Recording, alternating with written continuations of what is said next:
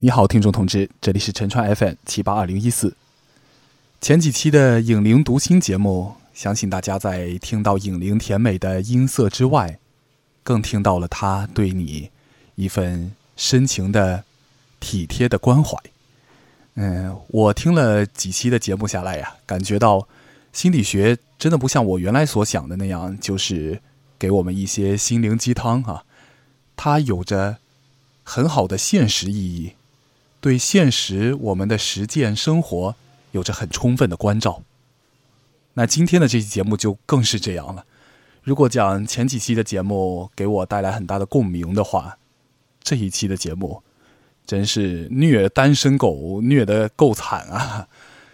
双十一就要到了，不知道影灵这期给我投来这样的稿子，是不是基于双十一的考虑呢？好的，请听影灵。读心，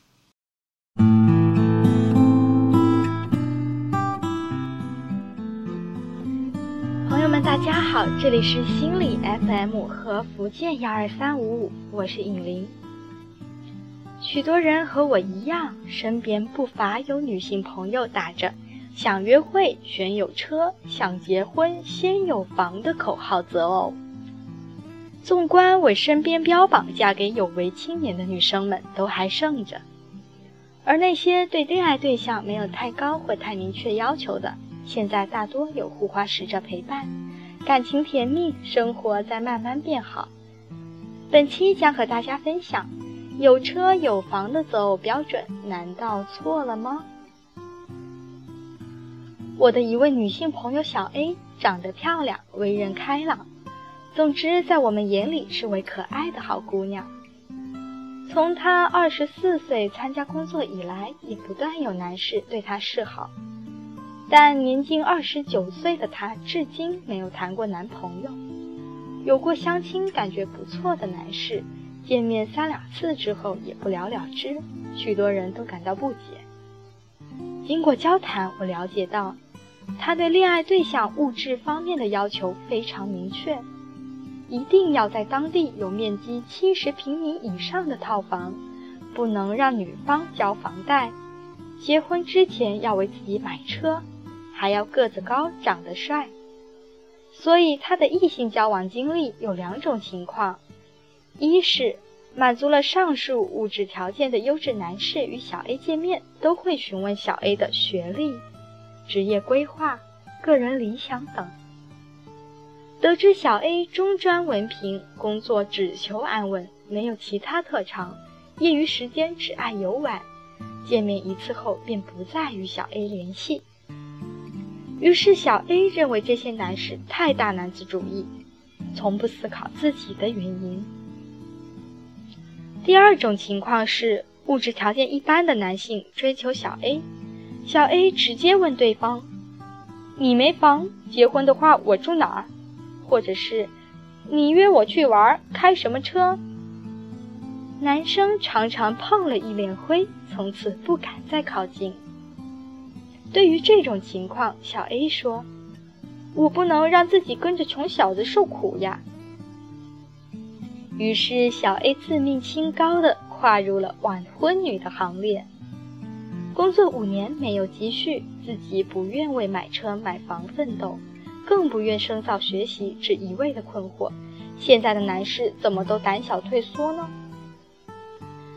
听完小 A 的故事，你想到了什么？是否有为类似的交友经历而苦恼呢？爱情中，面包固然重要，但和其他人际关系一样，亲密关系也是需要互利平衡来维持稳定的。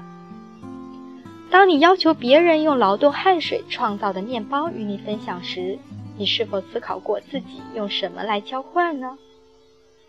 物质条件好的男士一般都期待伴侣能够拥有较高的精神修养，具有比普通女士更高的眼界和能力，能为自己提供发展性建议。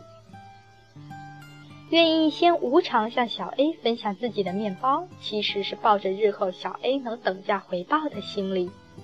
当发现小 A 在目前和未来都没有能力提供自我价值，这种知大于收的婚姻，谁愿意承担呢？另外，喜欢小 A 的男生目前经济一般，能为女生付出的便是坦诚的真心。根据互利平衡心理，他期望得到来来自女方的回报，便是珍视他的赤诚之心。所以，当自己的表白被女方用物质标准衡量时，男生内心感受到不被尊重。在上一期节目中，我提到了马斯洛需要层次理论中第三层需要与爱的需求。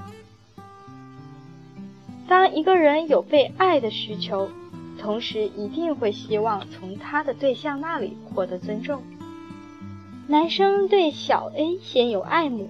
接着对小 A 产生被尊重的需要，接着被尊重的需要破灭，最终连爱慕也没有。另外一位女性朋友同样是乖巧甜美，大学时一直有不同的男士追求她，常常受到意外的表白和惊喜的礼物。我认识的小易便是这样。在印象中，他从未谈论择偶要求。有人问起，他羞涩一笑，答道：“善良就好。”他有过两段的感情经历，前男友是大学一位十分优秀的男同学，是我们口中的潜力股；现男友是一位帅气绅士的生意人，是成功人士。闺蜜都羡慕小易运气好。其实，小易的情感成功并非偶然。他从大学起便刻苦认真，是校广播站的站长，也是校记者团的团长。毕业后自己创业开了牛排餐厅，三年后开上了自己买的车。现在正在读书考研，平时参加野营俱乐部，常常把学到的野外求生技能和经历编辑成文，在网络上分享。这样一位散发着创造力和生命力的女子，吸引着等价能力的男士靠近。小易说：“我需要的物质条件，我自己有能力获取，不需要利用爱情来得到。”是的，女人，当你把青春、身体作为本钱换取物质时，便决定了在亲密关系中的不平等地位。你随时有被替换的危险，也难以得到真正欣赏你的男士的爱情。所以，有车有房的择偶标准本没有错，问题在于你不想对自己的价值增值。朋友们，现在你是否重新衡量自己在爱情中的价值了呢？本期节目就到这里，感谢您的聆听，我是尹玲。